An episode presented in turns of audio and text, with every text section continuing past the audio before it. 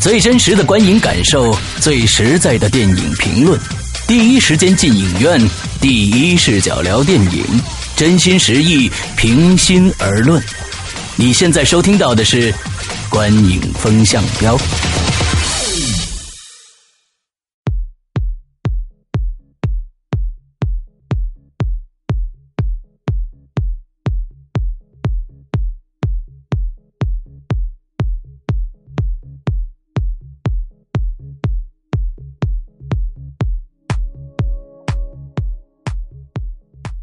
各位听众，大家好，欢迎收听《观影风向标》，我是施阳，我是波米，我是玄木。哎，我们继昨天的这个引进电影啊，二零一四年引进电影前五名，我们今天接着来聊这个二零一四年的国产电影的前五名。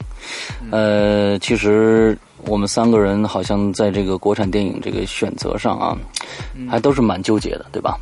嗯。嗯，可以这是么说，但是好像也没通气儿，是吧？啊，对，没同意，咱们现在咱们也咱们几个人都不知我道我。其实还想问一句啊，嗯这个也没啊跟你们沟通，这国产电影指的还是都是华语上映片上映过的吗？上映的上映上映过的是吧嗯？上映过好的好的一四年一上映，四年上映过的，好。对对对 OK，那咱们选目先来介绍一下，二零一四年哪五部电影在我们国内的票房是最高的？嗯，我们这个一四昨天提到了，一四年总票房是两百九十六亿，那其中国产片一百六十一亿里边呢，前五名是哪前五呢？嗯，第一名《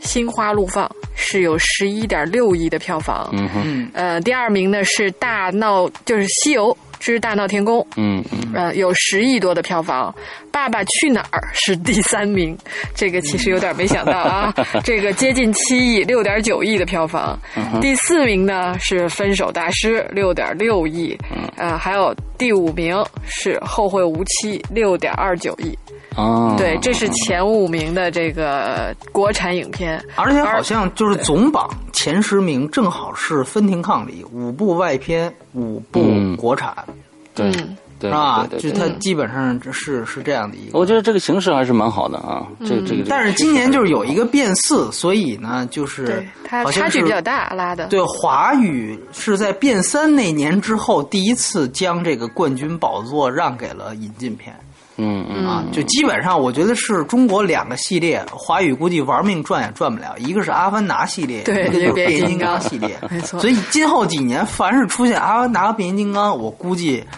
还是扛不住，咱就是让除让路吧，让路。哎，除非就是广电又想什么招是吧？给你这个，给你挤一个是吧？就给你七天上映时间什么之类的。七天上映时间，行行行行，这个咱们千万不要提这个提这个提法啊，人说不定真听了呢。对对对对，这这没想到这个还还有这招儿呢。对，七天啊，OK OK，那嗯咱们开始吧，就是我们直接进主题，我们从国产电影的我们三个人的心目中的第五第名五名，嗯，开始啊，那个选目先来，要不波米先来吧？你看老让我先来。啊，波米先来，好，好，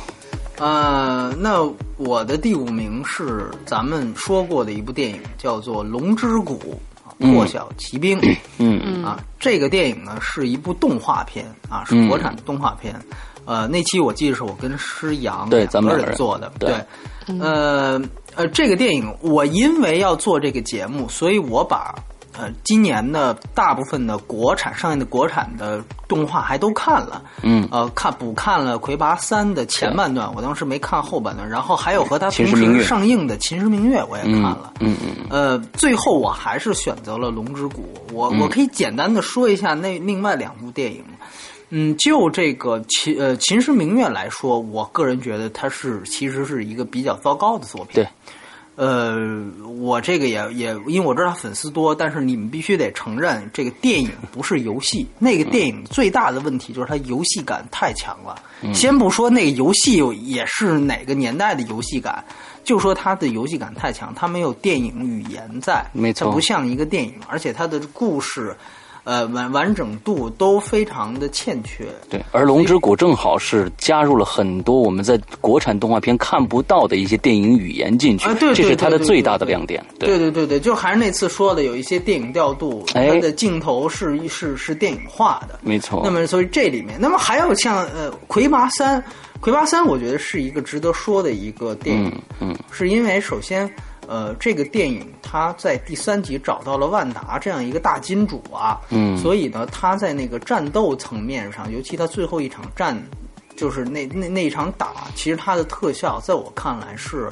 呃，华语现在的一个最高水准，它的特效的表现，我觉得已经超过《龙之谷》的最后一场战争了。嗯嗯。嗯，呃，大家如果有兴趣可以看，因为呃，三 D 版现在应该也很难看到。我正好是后半部分，它有那场打是在影院看的，所以说我觉得那个效果还有加成。虽然现在已经有二 D 的下载，但是影院它那个那个冲击力很高。呃，他们都有一个问题，就包括《秦时明月》，包括《魁拔三》，就是你会明显感觉到他们在战争场面的那种环太平洋化。特别明显，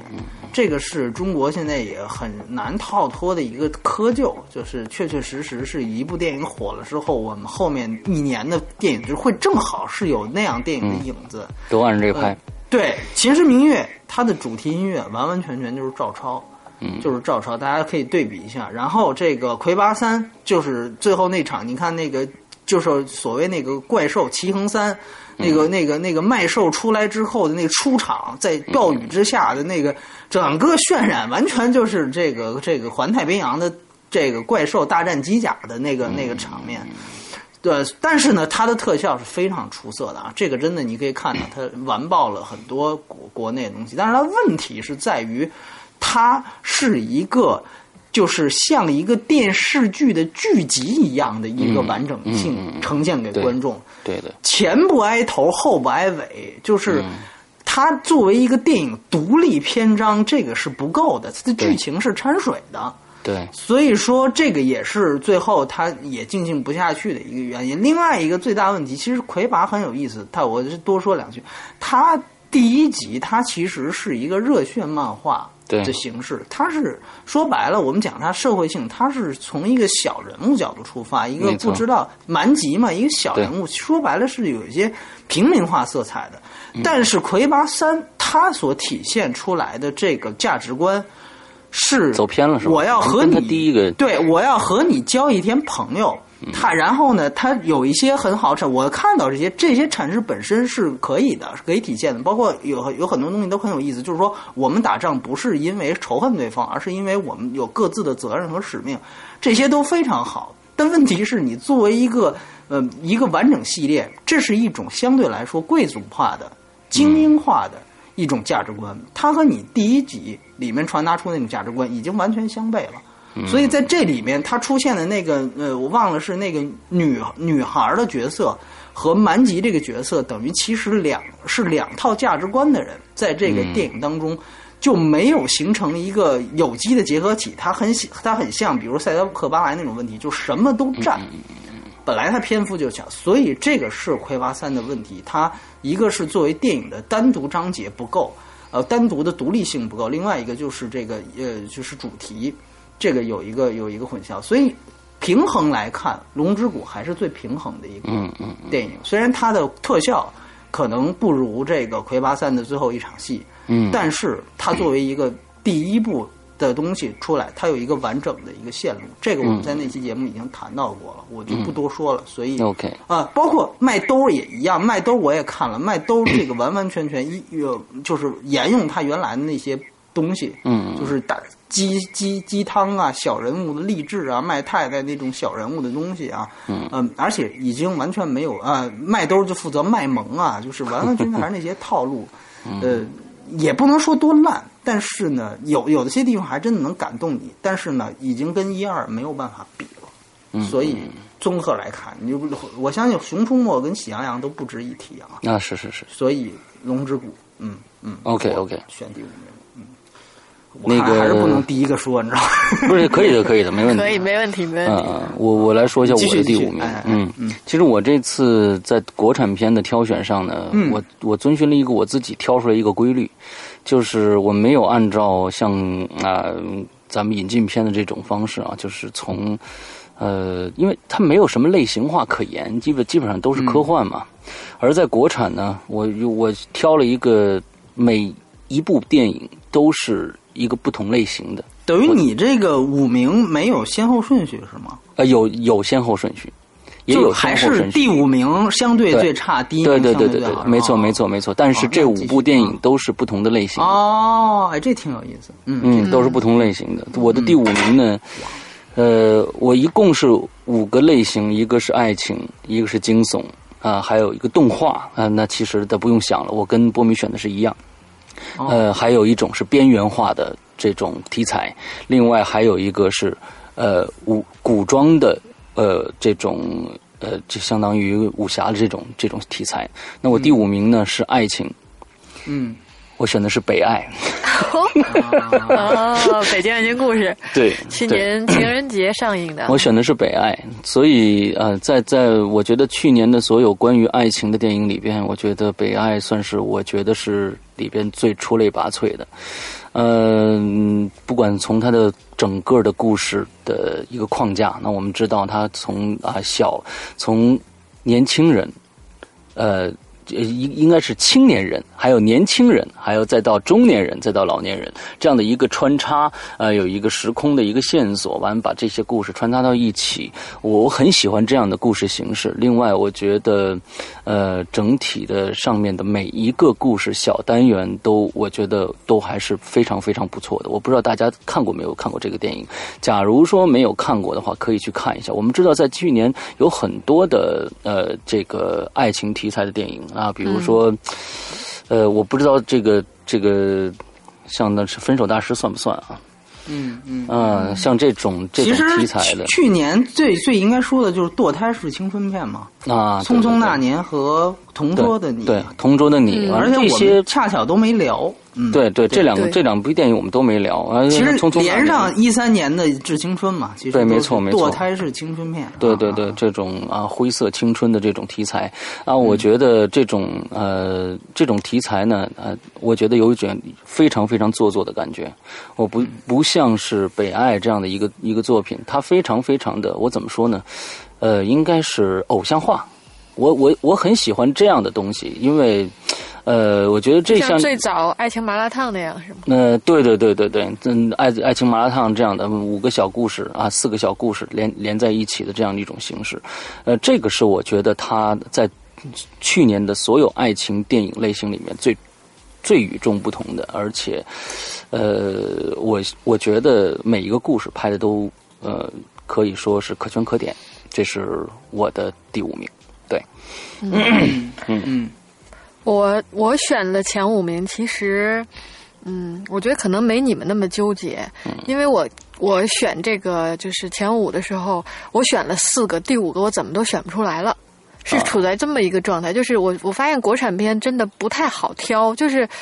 都差那么一点儿，就是你你我就恨不得想说就就能能控制就控制这种感觉，然后挣扎了半天呢，我觉得如果非要选选出五个来的话，我后来第五名我选的是《催眠大师》。OK，哦，嗯，就是因为这种类型，催眠大师呢，从他的定位，就像当时我们在聊的时候，没看之前你去不会意识到它是一个偏恐怖的片子。嗯对，那这个影片呢，就是从它的处理的巧妙度上，包括它影片的营销宣传定位点上，我觉得处还是比较巧妙、比较有意思的。它嗯绕开了我们国产恐怖影片的一个，就是大家一听这类型，基本上就就会相对避而远之的那种感觉。嗯呃，那整个的故事的处理，虽然它不是那种就是一环套一环那么那么的那个让人就是那么的烧脑啊，但是我觉得从相对的完整性上，然后包括这个就陈正道导演，嗯他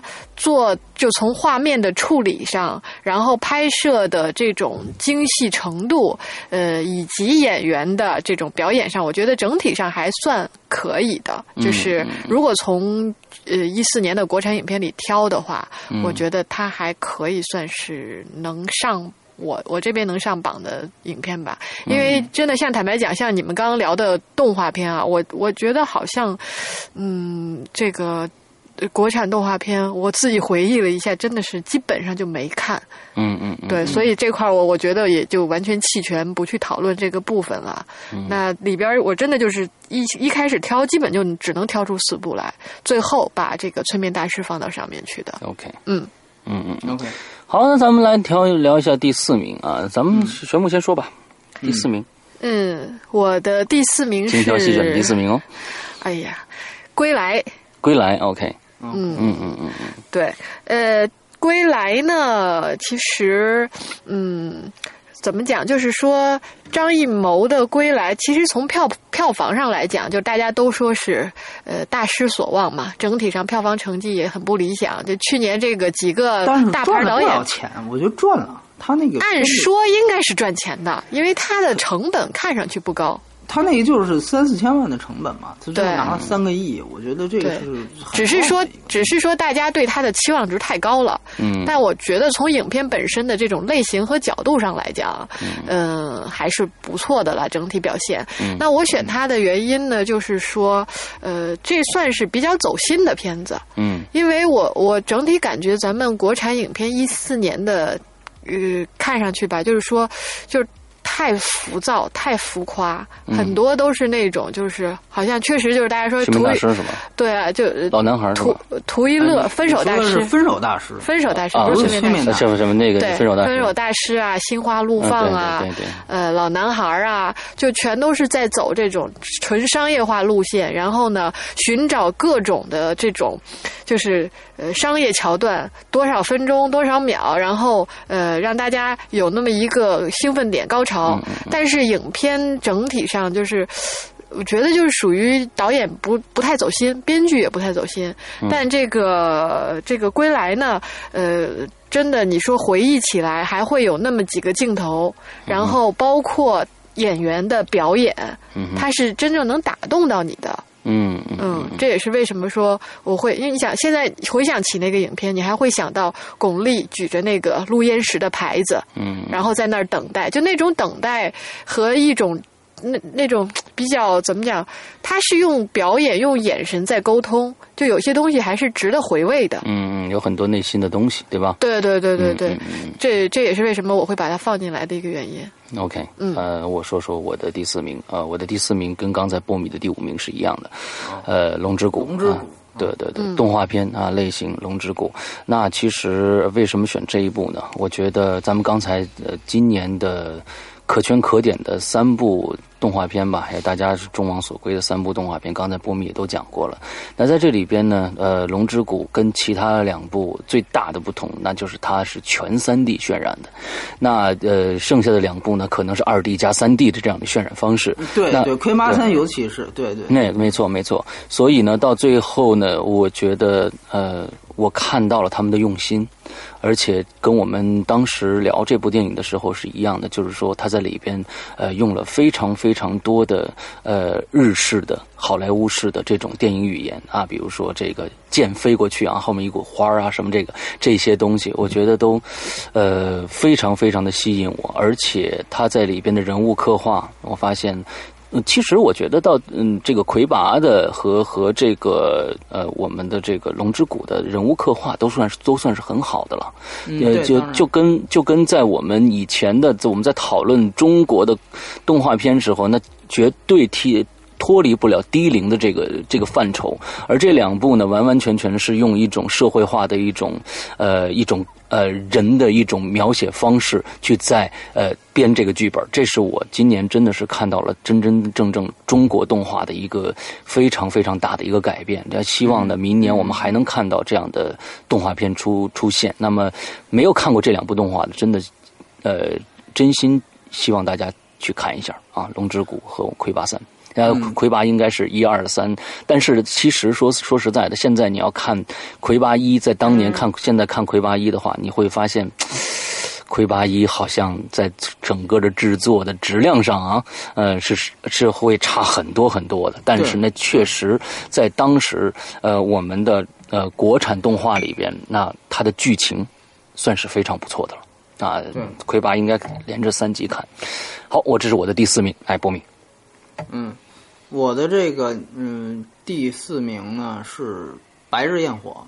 嗯》啊，是《白日焰火》这个，我觉得应该是我记得那期节目当时其实是面临一个问题，是他柏林电影节载誉归来嘛，嗯，大家对他期待特别高，然后呢，但是删了所以说它其实是有一个一个是删减，再一个呢就是觉得哇这电影得好成什么样，对但是最后其实发现好像没那么好，嗯，但其实这个其实就像我那天说那个超级骇客一样，它是一个当时环境的一些临时性的一些附加的条件，当你这么多个月过去之后，你单独再去看这个电影，把它和这么多的国产片放在一块儿，其他的国产片放在一块儿的话，你会发现它这个质量还确实是鹤立鸡群的一个、一个效果。嗯，呃，其实平心而论啊，它其实不只是第四名。我我之所以放在第四名，这个是有我个人的这个情节，我不是太呃喜欢这类的这个电影，而且我觉得像这类电影，呃，这个。怎么说呢？就是说，像它是第六代嘛，对吧？嗯嗯。呃，我就是也有会有其他方面的考虑，所以说我觉得，呃，但是这个电影本身，我就就就如那那期节目当中说的一样，它是一个我们说是一个，呃，从欧欧洲、美国严格的这个黑色电影的这个范本所延伸下来的一个被本土化下来的一个作品。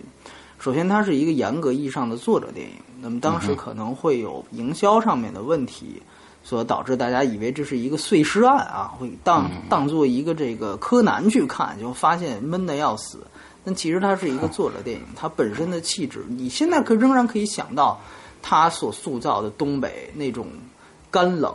包括用霓虹灯、用各种景物条件去塑造当时的那样的一种灰暗，嗯哼。啊。和人物心理的这样的一种一种映衬，这些电影语言的精致程度和手法，确确实实不是呃我们当今，它其实是超脱于我们当今的这个平均水平的。嗯，所以它本身，我认认为它仍然是有很大的价值。可能它一些比较遗憾的地方。以前也提到过，比如说像桂纶镁这个角色，嗯，那么你怎么用一个台湾演员去饰演一个东北女人？那么她，呃，要去消这种这个这个地域性，而外国人他恰巧是可能看不出来看不出来的，对，所以呢，这个是不是会使他在国外能够成就更高？这个我觉得都是呃要打问号的事情。但是我可以告诉大家，那天我参加了一个法国高层的论坛。这电影虽然拿着柏林奖，但是他们谈到今年华语片在法国市场表现的时候，只提了一个电影，就是《白日焰火》。嗯，啊，这个电影在法国是非常受欢迎的。我们知道法国观众是极其挑剔的，所以说某种意义上来讲，有的时候我们会站在一个更远的、更广的角度去看，有一些。电影它确确实实还是应该最后，无论他个人是否喜欢，这里其实又谈到了一个问题，就是你是否喜欢和他这个电影是否好，这其实是有的时候是两个概念。嗯嗯，所以呢，我觉得，呃，也我我是把它选进来。OK OK，好，我们接着来说第三名啊。嗯，第三名啊，咱们就是这样荡来荡去吧。波米先说，你这主持是有话语权的啊。嗯，荡来荡去啊，荡来荡去。好，波米先说。第三名我给的是《亲爱的》，亲爱的，OK，对，呃，这个期我觉得那期节目我们聊的也挺好的，对，而且聊的非常时间非常长，对。那是我们第一个突破一个小时的节目，嗯好像是这样。啊。呃，亲爱的这个戏呢，其实你现在看，其实它的呃缺陷和问题也是挺明显的，嗯。就是包括我那期在节目里也说了，它有一些煽情的东西，嗯。但是我认为它真的弥足珍贵的一点是，它真的还真的，你别管它用什么包装手法、煽情的手法或者什么手法，他愿意去说一个去指摘这个社会问题、揭露社会问题的这样的一个、嗯。一一一一个指向。这个指向在中国现在的当今电影界真的是太少见、太少见了。嗯。就像我们大部分的电影人都会用，呃，都都会去说句实话，就是粉饰太平嘛，不去谈这些这些这些体制性的东西。我就记得《匆匆那年》，那个里面其实小说里好像有这样一幕，就是说他那个升着升着旗，然后因为那个出了什么事儿，然后那个那国旗就升到一半儿。就这个其实是很有意思的一种一一一一种搞笑桥段，就在这种稍微牵扯一点政，也不能算牵扯一点，只是有一些国旗这种符号，这电影都不敢放进来，你就能明白，现在这些导演有多么的畏手畏脚，惧怕啊，对，惧怕就是自我阉割，说白了就是自我阉割。亲爱的，我说句实话，如果不是陈可辛，要是换做别人，可能拿到这个本子或者拿到这个题材，他可能就不敢做。对，嗯。尤其是它这里面其实很锋利，就是对于这个计生委，对于这个甚至是公检法，其实都是有一定指摘的。当然，它有它运气好的地方，或你也可以说它投机，就是今年恰巧计生政策中国是稍微放宽了。我们听到大城市可能要出台二胎政策，对。所以关于计生办这块儿的这种这个允许意见的这个这个这个尺度，可能就要比你去骂其他单位国国家单位可能就要稍微大一些。嗯，这个可能是你说他算计也好，可能是恰巧运气好也好。但是无论如何，我觉得在这样的一个题材之下，而且他并并没有，他最好的一点就是说，他并没有去判定谁是对的，谁是错的。嗯虽然有些人认为从中间啪切一刀，忽然把人贩子的老婆塑造成一个极其可怜的形象，这个有些人他接受不了这个反转，他说服不了他，他会觉得后半段很扯。嗯但是你会想到，我起码看到了，也许有他在完成度上的这样的一种欠缺，但本身其实我们能明白他的用意，包括那期节目谈到了。他有这种因为寻子寻亲，所以就变得像一个传销组织一样的这个这个内部小团体，他们的形态、他们的极端、他们的歇斯底里，这个本身也并不是一个完全用同情的眼光来展示的。我觉得有这种辩证性的东西，也许它不如韩国的一些这同类型的电影，不如伊朗的一次别离，但是我们起码有这样的片子，在当今这样的一个时代是不容易的。但同时，就像那期节目说的，监制黄建新。他还做过一些更好的现实主义的电影，没错，这个我们需要去正视。对，所以第三的位置，对第三的位置，我觉得就就刚刚好，我需要给他一个位置。嗯但是呢，呃，也明白他其实上面还有其他的这种这种电影。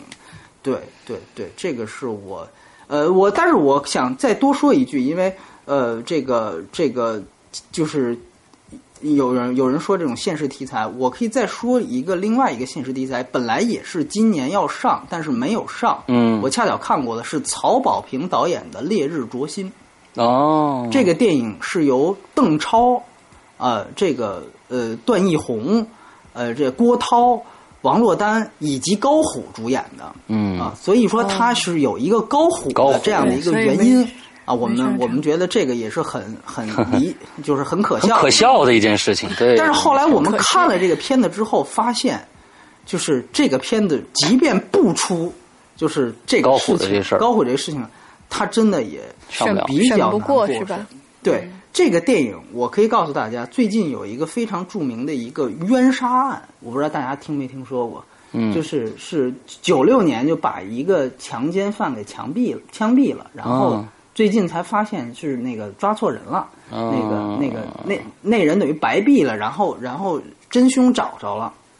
真凶找着了，然后那个、那个、那个、那个真凶自己就是认罪了，就说我就有点《肖申克救赎》，但是他那个原、原来被冤死的人已经给毙了，对。然后这个就在网上引起了极大的愤慨，最后给了他们家属赔了两百万国家赔偿。嗯嗯啊，然后大家都在问当年那个法官干嘛去了，因为当时发现后来有刑讯逼供嘛，嗯，然后也是有那种当时就升官发财，烈日灼心就是这样的一个题材。嗯啊，就是这样的一个题材，所以它非常的沉重，而且呢，它里面的思辨和反转是比较多。当然那个电影也有问题啊，就是我我看那个版本，起码它也有问题，但是本身它也是一个很好的一个超越平均的那些片子，刚才说的那些浮躁的电影，要比他们要好。它是亲爱的这类的电影，明年不，今年一五年应该会上映，应该会上映。我不知道会剪成什么样，因为它那个结尾实在是太锋利了。嗯呃，对公检法的指摘。但是如果感兴趣的，包括了解那个冤杀案的人，也我相信我一说这个事情，你们一定会感兴趣。所以，我觉得这样的电影持续关注着，但是同时我们又会看到他面临的这样的一种，他确实触碰了审查，所以 很挺挺遗憾的。嗯嗯，OK，OK 就补充一点好。好啊，我总是总是在中间待着。嗯，那个 呃，我的第三名啊，我的第三名是《绣春刀》。哎，嗯，绣春刀。猜到了。啊，猜到了啊。嗯。呃，其实呃，我留给这个武侠的这一块儿古装的啊，古装片，我们发现从去年开始，其实好几年了，我们的古装片一直在处于一种呃，就是真古装假时代的这么一个一个一个状态，就是说，呃，他一般你都是指武媚娘传奇吗？啊，对，很很多 很多啊，比如说四大名捕啊对吧？四大名捕啊，像这样的电影，哎，对对，越来越多，而且就是说，嗯，没有任何的，就是说？呃，编编剧啊编剧可言，就是其实就是生搬硬套。我们在《绣春刀》里面看到了很多，甚至我看到了当年这个。呃，我特别喜欢的《天地英雄》的一些影子，就是这种、啊这种，呃，刀客的这种这种概念啊。另外，对，啊另外最最最好的，他真的不是在拍一部真正的，就是说，我说我用明朝的事儿，呃，来拍一部武侠片，他不是，他是在借古喻今。我们看到了他人与政府、人与社会、人与人之间的这些关系啊，嗯、非常非常的复杂。那里面也有爱情，但是爱情并不是最主要的一环。虽然这部电影在最后的结尾，呃，我非常非常觉得非常狗血，但是整部电影在前除了结尾以外的所有部分，这真的是近几年来。呃，可能说，我我觉得是最好的一部，呃，应该说是古装古装武侠的这张这种风格的一个电影了。我估计，呃，波米应该还会选这部片子吧？啊是啊，那所以我 我留一点都是留给留给波米来说。好，我们先听听玄木第三名。呃，我的第三名是《蓝色骨头》。哦，嗯，是崔健的这部。嗯呃，其实我看了一下我选的国产的这几部的名单啊，就是呃，真正能感受到，其实我们你很在文艺，呃，倒不能说文艺，不 不，因为我觉得是这样，就是呃，你再回过头看昨天我们聊的好莱坞的影片，嗯其实就是说好莱坞影片呢，它给到你的都是一些感官刺激的东西，没错没错。呃，像科幻居多，然后呢，打斗啊、视觉效果呀这方面给到你更多的这种呃这个需求的补充吧。那国产影片在选择的时候，呃，更偏向于说是要么是一种反思，要么呢是你对于就是他的诉求点其实是不太一样的。当然，这个这个。根本原因也是因为咱们国产影片在好了跟好莱坞的这个差距上啊，还是不是呃短时间内可以可以赶得上的。那在这个角度上来讲呢，就是我为什么会选择说《蓝色骨头》这个影片呢？就是呃，先说从导演的这种创作的认真度和诚意上来讲，嗯，就是。崔健他是真的是算是他比较新的作品吧，虽然不能说是处女作吧啊，就是像他算是他长第一部长片，对、嗯第一部长篇作品。那这个从影片中你能看得出来，呃，是值得崇拜的一个艺术家，在认认真真的做电影。因为现在做电影的很多人都不是。导演出身在做的，嗯但是他是这些里边做的，真的是算是很认真、很不错的。嗯呃，然后呢，这个从内容的角度来讲呢，我觉得他是呃带了，就是崔健他本人对于社会。对于人生，就是包括他像成长的不同的阶段，然后不同代人的之间的冲突、理解、感悟，然后以及对现实的批判。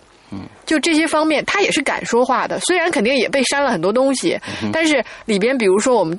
还能记得一些关于什么记者红包啊，就这些东西，他会用他的方式调侃性的。去讲出来。虽然我们当时也聊到说，比如说有一些比较幼稚的呃这种这种表现方式，啊对，但是他的想法以及就是我们呃你说他不足的地方，比如说他有点像是我们当时讲的说是他用音乐的方式创作音乐的方式反过去去做的电影，嗯。而不是像常规的是说先出剧本什么的，就他的制创作方法上有点不同，但是就是因为这些的不同，你能感受到他在做这个电影时候的那种用心和认真，以及看完这个影片之后，不是简简单单的是走了，嗯。呃，是能给留给一些思考，也就是说，其实我感觉就是崔健这对于这部电影来说，他跟别的这种电影呃电影导演不一样的啊，就是说没拍过电影的导演不一样的地方，就是他有他自己的一套方法和哲学思想，而别人呢，就是照着别人照猫画虎那样拍下来的。我可以这样对理解。他和就跟那天在《一步之遥》里面说的一样，他我和姜文，我觉得是真的是同一类人，嗯包括电影也是同一类电影。《一步之遥》他的悲剧是在于。他真的，他成也在，他是一个按照大片包装，所以还能拿五亿。但是他最大的问题，大家骂他也是因为这个。对对，没错没错，对，如果他是一个蓝色骨头的话，我相信这个、对社会不一样的。没错，没错没错。大家对他的期期待值最对期待值和最早的一个在心里的定位是不同的。嗯，嗯，但是姜文也是骑虎难下，因为有了有了子弹，但是就就像这部就没这法这样个也不是他自己把自己搁那儿的没错没错没，错就是没办法应。该理解姜文。嗯，对，所以就这么说回来的话，我觉得就是蓝色骨头，就它是那种你看完之后还想去再看第二遍的电影。其实国产片里边真的不多。嗯哼。嗯 OK，好，我们说完了第三名，我们来聊聊第二名。我在在第二名之前，我呃插一句，其实第三名的时候呢，我想放另外一部电影的，但是它的类型重叠了，所以就没放。嗯我的第其实第三名还有个选择是《后会无期》。嗯，嗯，我我想把《后会无期》放上来，但是呃因为类型的问题，我是按照这样的一个准则来来挑这五部电影，很有原则的哈。所以我就没把这部电影 放上来。所以其实其实我后来看后来后会无期，我看第二遍的时候，我我发现了很多很多呃作者。啊，虽然他是一个作家，但是他在里面放了很多隐喻的东西，呃，在里边，呃，其实呃有很多人说呢、这种方式可能不见得让人去能能够更更好的去理解他。那其实我们姜文导演也是这样按照这样的一个方式去去拍的电影嘛。那他作为一个作家，他用一个文学的手段，呃，虽然没有那么多的语言在里边啊，但是他用文学的手段，一种暗喻的手段放在里边，一些很多的一些小的桥段，我在这不不一一细说了。呃，我觉得，嗯，看第二遍的时候，我觉得还是蛮有味道的，所以在这儿我补充一下，嗯。嗯，好，我们我们第二名，第二名玄牧来荡过去了啊，玄牧先来，嗯哎，其实你刚才在讲这个《后会无期》的时候，我想说有把我的词儿抢了。啊，你第二名是后会无期是吗？对，因为我选的第二名是《后会无期》。嗯呃，因为怎么说呢，就是韩寒这。就是他来做电影这件事情啊，因为一四年其实韩寒跟这个小四俩人，嗯，争得不亦乐乎对啊，这个话题性是十足十足的。嗯然后最后在票房上，其实我觉得蛮意外的，他确实能超过去啊过去啊，真的是有点意外。嗯那我喜欢这个电影，其实跟这些东西外在的没有太大的关系。嗯当时我看完就比较喜欢，呃，原因呢是怎么讲说，就是韩寒他的作品里边，你要说是从电影本身，呃，去如果是说这种，呃，故事的起承转合啊什么这些方面，他可能确实功力差挺多的。嗯但是为什么我会把它放在第二的一个原因，就是我会觉得他在讲故事的时候，他的这些一些思考，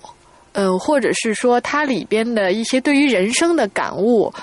对我来讲，我能产生共鸣。嗯呃，就是也许是到了就是一种人生就生活的一个阶段，嗯哼，呃，因为我我估计我应该跟韩寒年龄差不太多啊。嗯然后在这个，因为他处在这个阶段中，就是他里边的主角嗯其实是在代表是生活状态是吧？对不同人的生活状态。嗯你像当时这个记得叫胡生吧，还是就是他没有走，嗯其实就是一种就是可能就我待在某一个地方。就好了。对，就是面朝大海，春暖花开，然后就是一种比较安逸的生活状态。另外，另外两个人，一个呢就是说我要在不停的寻求改变，嗯，然后另外相对那个呢又是。在出去的人呢，又有点保守，就是说，可能每个人在你的这种人生阶段上，嗯，你会有一些反思和思考，而在这个过程中，在这条路上，他又遇到了不同的人，嗯。那这个冲击其实，因为可能也是因为呃，比如说上了大学就离开家，然后呢，你又有有一些相似的经历。如果你回顾这个，比如说你生成长的这个过程，把它套在它影片里头的一些情节上，会有一些共鸣出来。，OK，所以这是为什么我觉得这个影片就是对我来讲会比较有价值的一个原因。嗯，也可能这部电影啊、就像我们经常说的，就是可能在五年后、十年后翻过来再看，说不定它是更有价值的一部电影啊，也也说不准，也说不准啊。嗯，好，那不同阶段的人看，我觉得感受可能不太一样。嗯嗯嗯，那我说说我的第二名吧。嗯，我的第二名大家又要那什么了，就是就是遭骂了，你知道吧？就是我们我昨天啊跟大家插一个闲话，就是昨天我们出了这个呃引进电影啊，结果我去看那个留言啊，就是大家呢都想让自己心目中的电影进榜，你知道吧？完之后呢，他们心目中特别不好的电影，完我们选了以后，他说。你们这这什么素质啊？这种电影你们都会选啊？其实这就证实正是我们三个人最真实的一面。我们想把这个就是选自己喜欢的嘛，选真的我们谁都不代表谁，我们我们也也不代表任何类人。我们也不代表真正的 电影电影的这个评论啊，我们就是我们自己。我的第二名呢是这个 呃什么呀？催眠大师。哦，我想说一下为什么啊？为什么把它放在第二名？那其实呢，在呃，可能跟我的专业有关啊。大家很多人都知道我在做一档呃这个恐怖类的音乐剧的节目啊，《鬼影人间》。那其实，在国内啊，恐怖这一个环节上是受压榨，我觉得不比其他的这种呃。这个多的啊，不比他们少的。之后呢，首先呢，在国内的电影里面不准出现任何的鬼怪啊，不是神神鬼之类的这种这种说法。嗯，所以呢，在中国恐怖片基本上不恐怖啊，都是搞笑片。甚至我们现在去年看到了很多恐怖片，比如说《女生宿舍》这样的电影。比比如说《微爱》啊，真 的，嗯，比如说《微爱》，嗯，好吧，嗯，呃，呃，很多的电影啊，打着非常非常血腥、恐怖的这种噱头去来啊，做做各种各样的宣传，最后我们发现它只是只是噱头啊，甚至在那些那些镜头在电影里根本不呈现啊，所有的剧情都呈呈现整一整整齐划一的一个一个趋势，就是要不然做梦，要不然就神经病，呃，这样的一个趋势。而呃，我们看到了呃，这个这个催眠大师他非常非常的聪明，他在最开始宣传的时候就没有拿恐怖这一个来来说说事儿，他只是说是我们是惊悚电影，是吧？对我们是一个惊悚系列的，但是他他其连惊悚都没说惊悚，他说是什么？他悬疑对悬疑啊悬悬疑主要是在讲催眠。对，其实我们在我们发现，它其实在里边的内容，它确实涉及了非常多的惊悚，比如说第一段，呃，一些一些一些桥段。而在整个的编剧上，我也发现它是呃，在这所有电影里边啊、编剧反转。呃，包括我们当时做这期节目的时候，呃，波米给我们爆料，其实它还有另外一个反转，对不对？嗯对对对，另外一个反转更狠，那个会对那个会更那精彩。会更狠的一个。假如说那个要加上去，我就选他了。对，嗯假如说真的是这个大家没有没有看过这部电影，或是呃或者是看完了不知道这个反转的话，可以去听一下我们这期节目。呃，我觉得在这这一年里边啊。呃中国的有很多类型片都拍出过好电影来，而中国的这个恐怖片，呃，除了催眠催眠大师的这个呃这个高度远远高过我们，甚至高过我们去年呃当时凤凰挑出来的十大里面的女勇这样的电影啊，甚至高过我觉得高过那个电影的这这种水平。个成成本成本亮度不一样。对对对对对，嗯整个的素质、演员的演技，还有说是整个的徐峥这种，对，没错没错。呃，两个人的表演，而且我们发现徐峥可能有一两点可能会让人出戏，但是这个演员确实很棒了，基本上还好。呃，我们忘了在这个演这个电影的时候，忘记了他是一个喜剧演员。呃，莫文蔚就更不用说了，所以这是我挑他作为第二第二名的最主要原因，因为。难能可贵，中国可以出出来这样的相对烧脑，而且表演精湛，呃，制作精良的电影。对，第二名，OK。波米来第二名，嗯，好，我第二名《绣春刀》啊，那嗯。个刚才其实已经剧透了。嗯。我先把《绣春刀》放下不说，我 我先补充一个，就像诗阳刚才说那个什么一样，嗯。我补充一个呃没有放进来的这个这个电影，就是你刚才提到爱情片，嗯，还有提到这个类型片的东西，我觉得有两个电影其实也是我经常被人骂的一个地方，嗯，就是今年有两个爱情片我是比较呃喜欢的，一个是《追爱大布局》，追爱不大布局，呃，那个苏兆斌的，对还有一个就是《前任攻略》。对，《前任攻略》这个这我已经在很多节目没错哎没错那个这个口味不一样嘛啊，对《追爱大布局》，《追爱大布局》，我个人觉得我不拿它当一个爱情片来看，呃，呃，而且我觉得你你爱《追爱大布局》应该是悬疑片，没错，对对对有有那么点意思啊，最后反转也很棒像这个呃这个杜琪峰拍那个《单身男女一》的时候，啊就是说我完全是这个两个男人在在争夺一个东西，这个东西可能在黑社会里边是这个龙头棍，嗯那那我我在这个单身单身男女里边可能就是高圆圆，他仍然还是男人与男人之间争斗的这样的一个一个东西。《追爱大布局》也是一样，它是一个。它是一不是一个爱情片，它是一个悬疑片，只是借爱情片这个壳儿。我觉得这个设定，它本身给自己做一个挑战，这个东西就很有意思。嗯嗯那《前任攻略》，我觉得它是一种真正的一种夜店文化嗯的一种、一一种展现。这个我觉得还是，嗯，还还还是有，而且它有到现在就是你都可以记住，它有很不错的、很鲜活的人物。它作为一个呃很平均的这样的一个商业电影啊，就娱娱娱乐性很强的电影，我觉得它完成度相对来说是比较高的。所以说，而且你咱们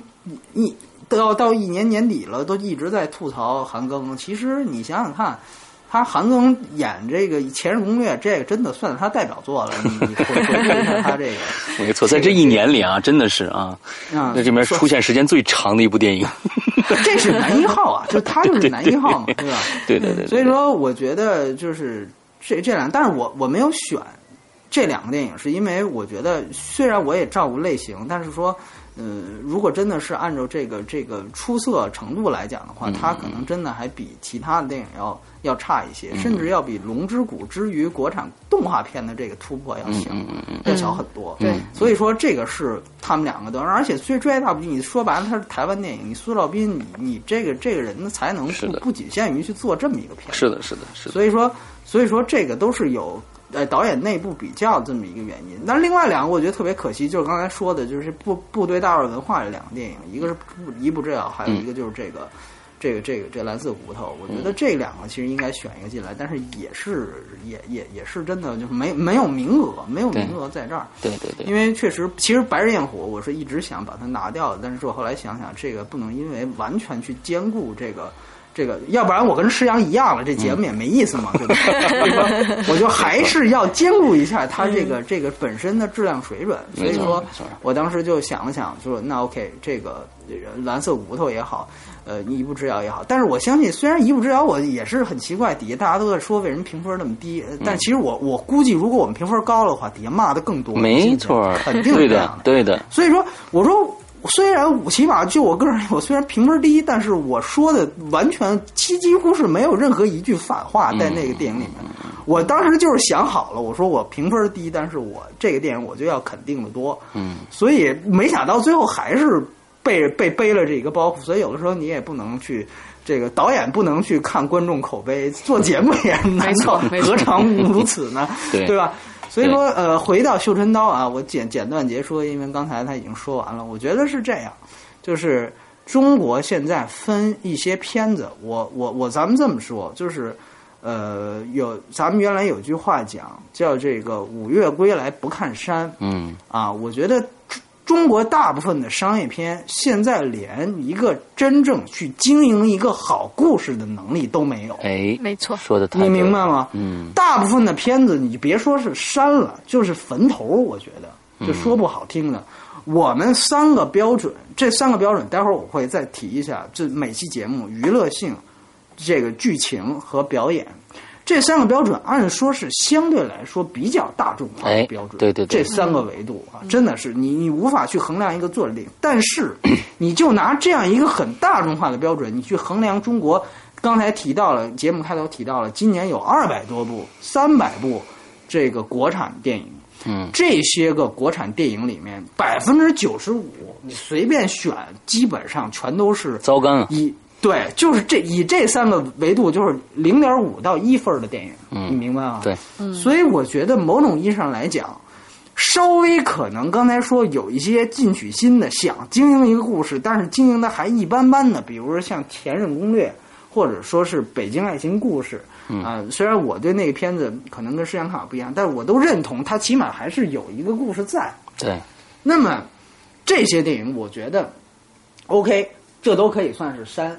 某种意义上来讲，《绣春刀》当然，我觉得他放第二名，我是有年轻导演成分，我、嗯我更愿意去肯定。呃，这也是为什么没选崔健跟姜文的原因。就崔健、姜文的片子，虽然他们质量是不错的，但是跟他们以前的啊，对对，对于他们以前的，包括我觉得这个榜单应该是体现新人更多一些。对，陆阳导演，这是一个八八零后的八零后左右的导演吧，嗯，呃，八零左右导演，我觉得非常不容易。就是说，以他的这第三部作品、第二部长片完成的这样的一个度，他想经营故事，并且经营好了。虽然他结局是有缺陷之处，他在某一些表现上面是有缺陷之处，但整体上是令人满意的。对，并且在这样的一个故事框架下，有了个人表达。嗯就像刚才施阳所说的，对于体制，包括在他的武戏上面，他作为一个动作类型片，他也有很明确的想法。他说：“我要颠覆原来传统的武侠的电影，我不需要那样的套招，我需要像《谍影重重》一样去做武侠，呃，去做古代动作片。”对哎，这三个人种想法各种的兵刃，没错，没错。对，在这个这个武戏部分有，在文戏部分，同时又有刚才像石阳所说的，对于政治的指摘，嗯，包括由非常出色的话剧演员金世杰先生塑造的那样的一个魏忠贤的魏忠贤，嗯，大权旁落之下，到底谁仍然是控制全局的这样的一个黑手？这种整个氛围的营造，在这样的一个还算满意的故事下，有了非常清楚的交代，而且是出自这样的一个年轻导演之手。我觉得某种意义上来讲，他是让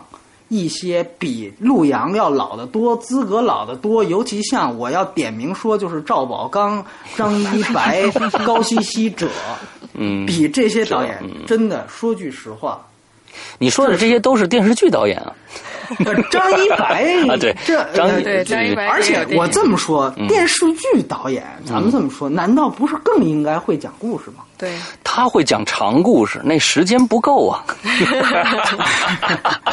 那你为什么来拍电影呢？对，就说嘛，该是吧？干嘛就干嘛吧。所以说，呃，说回来，就就刚才点的那仨是有我个人情绪，哪也有我个人情绪那三个呀，是有的岂止那三个呀，对吧？是是对，太多了。所以说，呃，说白了，说白了，就是为什么说五月归来不看山？你真正能够经营好的一个故事，像前几年有有这样的故事，我觉得也有。如果泰囧放到今年，我觉得它也是这类电影。嗯，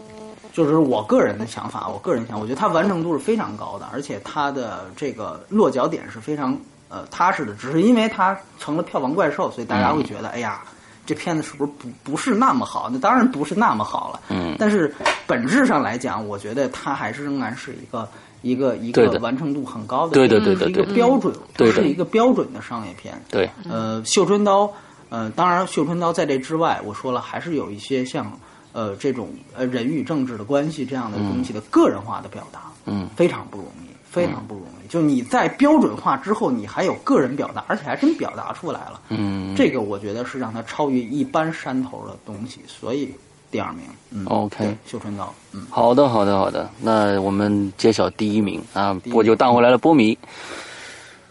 就我说啊，对，就我你说，让你说。啊、好吧，那我就接着说，我第一名是推拿，OK，啊，是推拿，是这样，就是说，呃，刚才提到了嘛，就是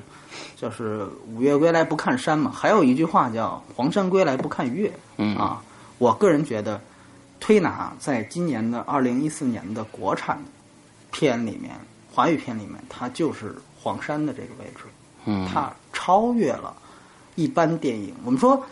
呃，刚才提到了像《绣春刀》这样的电影是去经营一个好故事，而往往好故事都是我们大部分导演无法达到的。没错。但是推拿是什么？推拿是真正摒弃了叙事，而真正的去用影像给你构建了一个光影世界。这个光影世界就是半盲的世界。嗯啊、也有很多人朋友问您，那天我列了一个个人的十佳，我在全球的十佳，就无无论是上不上映的所有片子十佳里，我把它放在了第五名。有人说，哎，我听你聊那期节目，感觉你这评价没那么高。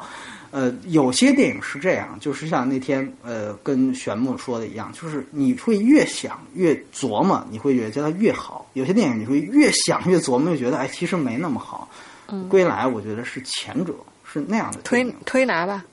呃，对对对，推拿推拿，不好意思，推拿。所以某种意义上来讲，我当时就是去想，其实我真正最后，我觉得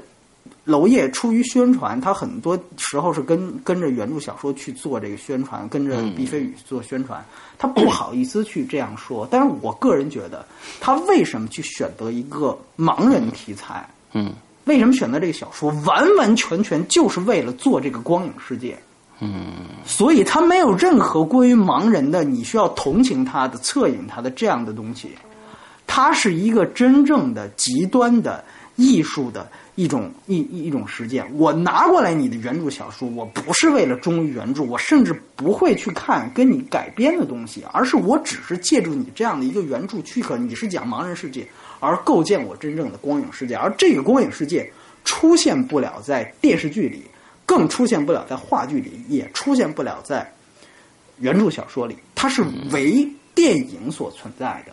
嗯所以从我是一个电影主义者，从电影的角度来讲，我个人觉得真正的好电影，刚才提到还是那个咱们大部分人讲的这个三，就在我们节目的三维度，这个三维度是适用于大部分的商业片。但是有一些电影是实在是低过这个区间，所以只能打零点五。还有一些电影，我觉得它没有办法用它评价，就好像是第四维度，就好像是黄山归来不看月一样。嗯，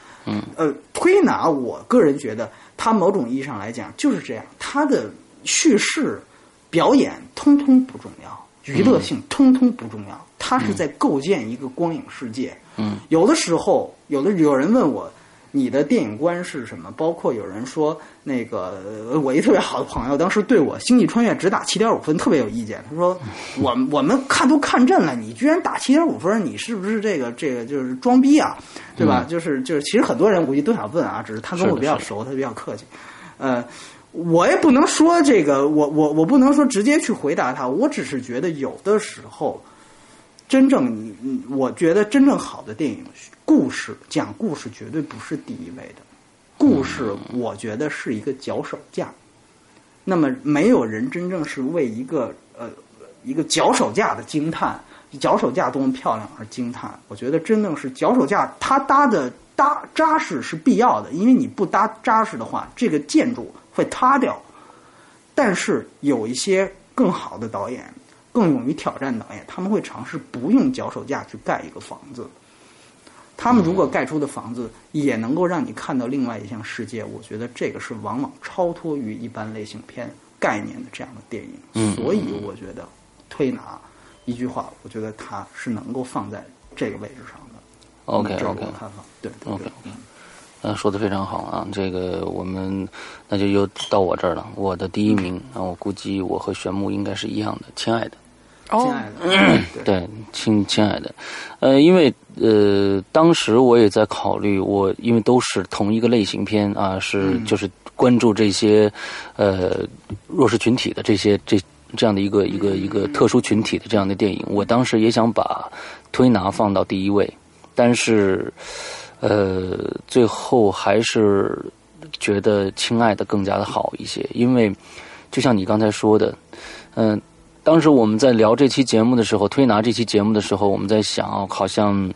盲人也被他也被电影消费掉了啊，而且在这里边，好像盲人并不是以盲人的一个姿态出现的，没有那么多的我们社会上应该去给予的关注和和这种啊、爱心的这种体现。那其实刚才波米说到这些呢，嗯，让我有。可能对这个电影有一些新的想法，但正是这些东西让我可能更嗯，更觉得亲爱的更加好一些，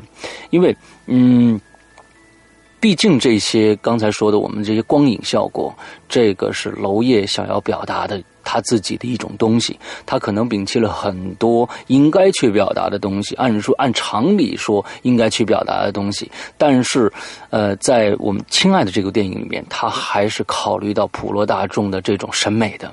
我们不管到最后的这种呃这种真真与假的这种回这种就是回放的这种感觉，到底是否被我们接受与否？但是起码在整个的这个电影里边，我们看到了呃一个非常非常漂亮的故事。另外呢，呃也看到了非常非常多的争议。它触碰了很多社会上不敢触碰的这些呃方方面面，呃，而且也得到了一些呃。偏看完电子电影以后，会有有很多人在讨论。那么，对这个呃人贩子的老婆，是否应该去给予关心，给予这种关爱？呃，他的这种呃，在当时的他这种心态，到底是否是正常的？是否让我们应该去同情他？那我觉得这些东西才是这部电影最的值得珍贵的、最珍贵的一些东西。嗯，能给大家去想，能给大家去思考。所以，我觉得这部电影可能跟跟我前面说这几部电影里面，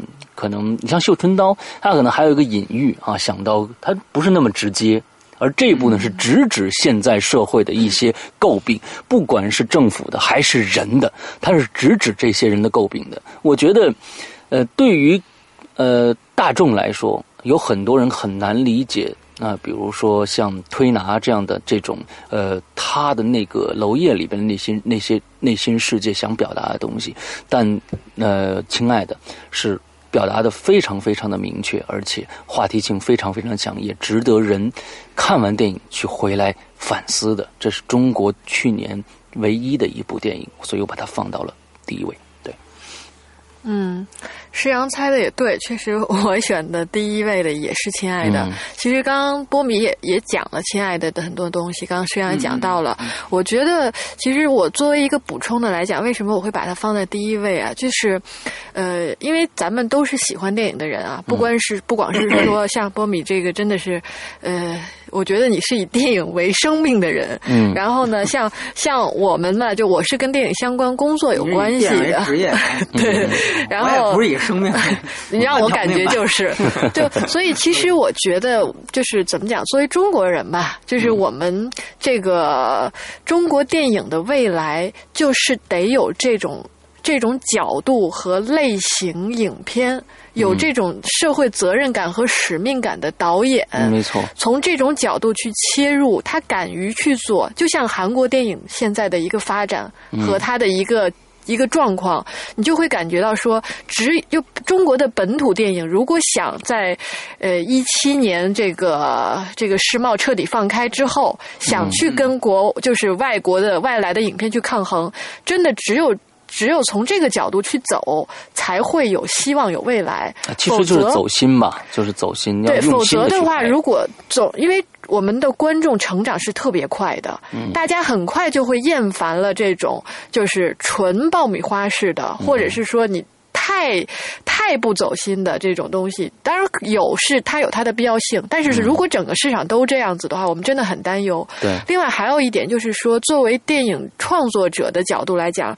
那我觉得就是导演从这这种利益角度出发，他们因为本身电影它是不单纯是有娱乐性质在的，它还有其他的属性，它有它的一定的社会责任感和价值感在，而作为。比较就是能够让一个我们像中国的电影能够往前往前走发展的话，那像陈可辛这样子的创作者，嗯，他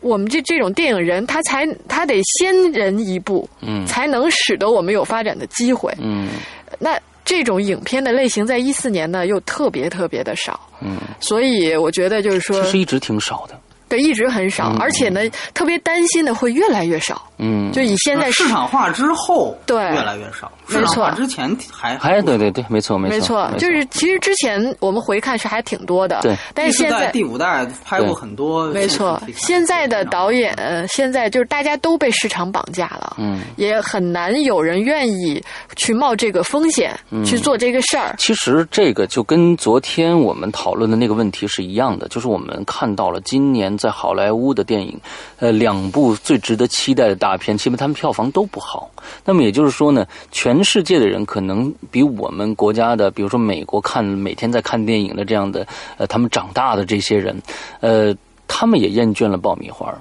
而为什么在韩国，他们本土电影能这么样的能跟好莱坞电影去抗衡，也正是因为他们他们的电影很多很多，就关乎民生的这些。主题的电影存在，才才使他们国家觉得这些电影更加的真真正正的接地气，真真正正的属于他们自己这样子。但是在中国，我们看到了各种各样的跟跟风。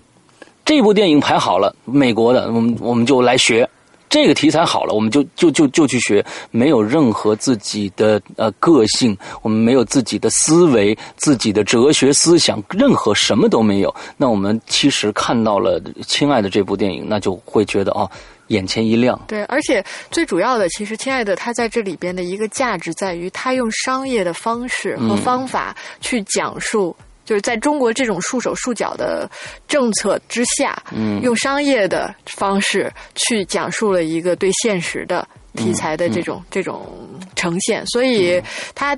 这种角度来讲，我觉得意义是更大的，因为像推拿，其实推拿我也看了，呃，推拿呢，它毕竟是相对小众的，而我们如果期望那个我们的这个市场能更加蓬勃发展起来的话，是需要有更多像《亲爱的》这种类型的影片，嗯，用商业的包装，但同时又有点内容、有点内涵的去呈现的，所以它呃，从市场角度来讲是比较对，从市场角度来讲，我是同意这种看法的，嗯，就是因为。如果亲爱的这样的电影更多，那么在以后题材可能会放宽，呃，放宽，呃，审查稍微放宽一些，嗯，这样的时候可能才会这个市场才会蓬勃起来。没错，这个依然是以市场为中心的一个看法，嗯，就是我们去看电影要不要真正以市场为中心去看法？我们现在有的时候确实是有一种忧国忧民的架势。哎呀，中国电影市场要是不好怎么办？这个有时候跟我们职业有关系，嗯，跟玄牧职业也有关系。就是一七年，这这万一票房跌下去了，那我我们职业是是会有这个危机感的。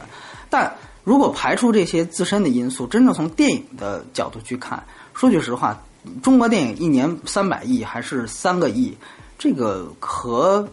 我们制作《霸王别姬》的那个时代和或者制作推拿的时代，这个是没有什么太大关系。对，没错，没错。就是看你从哪个维度去看，对，从市场的角度去看，甚至我觉得。当年出一部英雄都是非常有必要的。嗯，没有那样一个电影的话，中国连一个像样的大片都拿不出来跟好莱坞抗衡。对，那人家当时九七年的时候出了一个《泰坦尼克号》，出来之后三点六亿，中国最高的片子三千万，那是什么概念啊？那是什么概念？我们现在变四十九点亿，我们心花怒放或者泰囧还能十二十三。对吧？还能十一，你那个是什么概念？那是一个第四维度跟第五维度的差别。那那个时候，你你出来一个呃英雄啊，那或许从市场上它就是有意义的。但是我当我们把这些拂去，你去看英雄那电影，你说他是不是为这个呃统治阶级背书，或者说是不是过于华丽和这个浮躁？那我觉得这种指摘都是有非常有道理的。嗯，对吧？那么我觉得这个确确实实，你没有对错，这个东西真的没有对错。对，它完完全全是看你的出发点和这个电影观。就我再说一句，就我为什么不认同或者不喜欢？我昨天看了一代宗师三 D，我仍然觉得它问题很大。我为什么不喜欢一代宗师？真的跟那个非三 D 版本的差三十分钟剧情吗？呃，其实是有有有有一些变化的，但是我因为在这两年期间我没看，我不知道这个变化挺大的，在我的观感印象是很大，但是这个这个怎么说呢？这个有的时候可能是我前面的细节是忘了，有一些是真的有变化。嗯，对，呃，这个这个是另外一个话题，我是想说，为什么像一代宗师，包括像刚才你们提到的后会无期，我觉得。呃，这个也都是从电影观的角度出发。我觉得可能相对而言，我觉得我是喜欢用，我是那些喜欢用真正影像手段、电影手段去做电影的导演。那我在评价最佳电影的时候，我会把它呃提前一步。就是说，你不能说韩寒的那那些金句或者王家卫的金句说的不对，我觉得有些都说的挺好的。但是呢，有的时候是需要真正用影像把它给表达出来的，比如说。嗯，我们说像爱爱就是呃，这个这个，我忘了那个那个那个那个台词怎么说的。就像这些东西这些概念，如果它能够有一个更好的影像的表达，那么我觉得它可能尤尤尤其是像一代宗师，它有旁白的问题。我觉得这些都是一些比较浅的这种表达方式，就你找不出更复杂的表达出东西的手段了，你只能通过旁白。去把这些故事，因为我的素材太碎了，我把它串起来，我没有其他招，那是你的能力不行，说白了，对那是你的能力不行。OK，所以说，我觉得嗯不过话我我理解了，但是某种程度这个其实真的是跟每个人喜对电影的喜好有关系。因为就是在我选的时候呢，我会更倾向于说，呃，就就是整体上对这个影片它带给你的什么东西的那种感官去衡量。对对对，就是呃，可能你会更看重一些，就是从影像呈现角度上的一些内容。那反正我觉得这个都是见仁见智的吧。那个，其实我我理解了，就是但是说，其实像我选择，就比如说，呃，如果你真让我从推拿和这个亲爱的里边选，我还是会选这个亲爱的，就是。刨除我们刚刚说的这个市场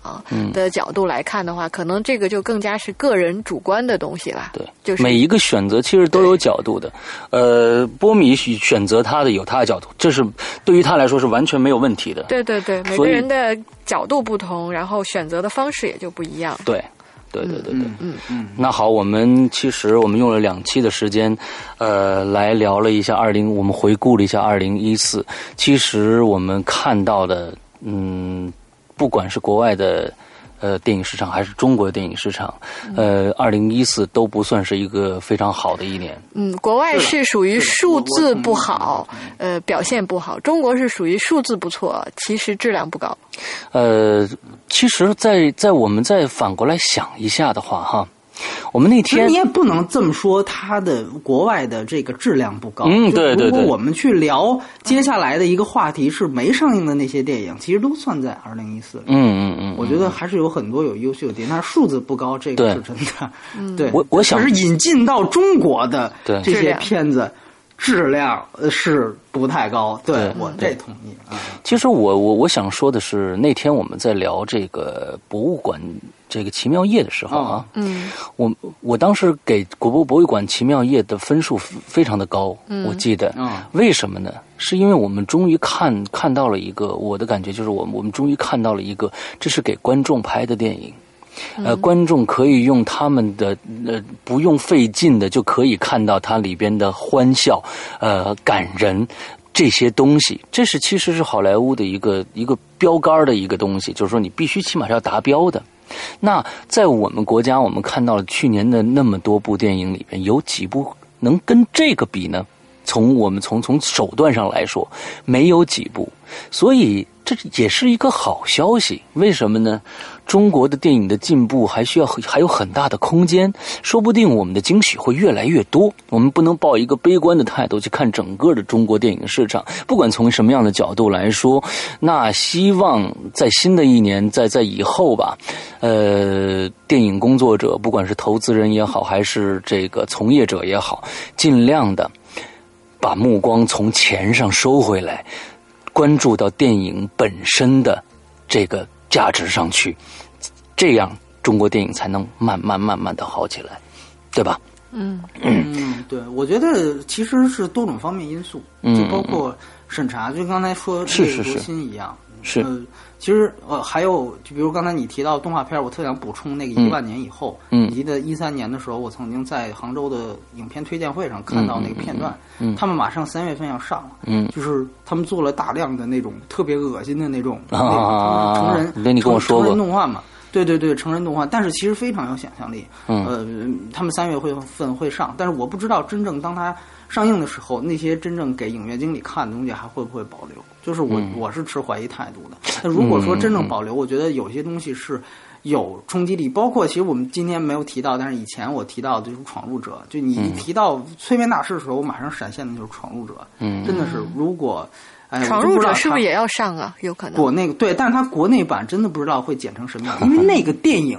那个电影是真的出现鬼魂了，嗯嗯嗯那个电影是真的出现鬼魂了，所以说你是不可能就是去逃开这个问题的，而且对它那个结局是非常非常的，就是就是不可能被现在的这个审查制度接受的，嗯所以但是本身他真的又是，呃，真的是用一个好的类型片的方法去做一种就是好像我们讲的这种文革对文革遗毒的这样的一种反思，但其实他是用的是一种呃，就是深入浅出的方法。对我觉得，所以这些好的导演，包括好的尝试，第六代也好，对，其实这次两个第六代我这儿上榜，呃，第六代也好，包括像这那些《烈日灼心》也好，我觉得真的都是有好的这个作品继继续做。嗯但有的时候是你知道，就是我们首先自我阉割，可能一一千个里边就筛下去九百个，嗯然后还有一百个，这一百个呢，可能再往上走，可能会是投资人先筛，然后再筛成十个，嗯等你最后就出现那两三个吧，哎，审查再给你挡。哎，挡下来，对所以最后你会发现，哎，怎么这一年也没什么好片子？嗯就是他，你知道他是层层的筛，确实不是每一层的人都你都要赖审查，但其实他也是影响到一些人。对。所以这个，哎呀，这是真是一句话也说不没错，一句话说不清楚啊，也不能全赖审查，也不能说是这个这咱们也不努力或者怎么着的，嗯、各种各样的各种各样的条件吧。那还好，我们来到了二零一五年，希望二零一五年这个大年啊，能给中国电影市场带带来一些生气吧。而且也我们也希望二零一五年我们节目能有更多的收听的听众来加入到我们的这个这个这个里边来啊。再跟大家说一下，我们的关注我们的 这个新浪微博。为什么会笑成这样 呃？新浪微博的观影风向标电台啊，搜索这几个字就可以搜索到我们。另外还有我们的呃这个微信公众平台啊，搜搜索这个观影风向标。就可以搜索到我们了，呃，那么这期节目到这儿结束。我们下一期节目呢，呃，我们跟大我们三个人跟大家聊一聊外国的啊，没没有没上映的我们觉得不错的值得推荐的几部外，国的电影，好吧？嗯，那今天这期节目到这儿结束，祝大家快乐开心，拜拜。拜拜。拜拜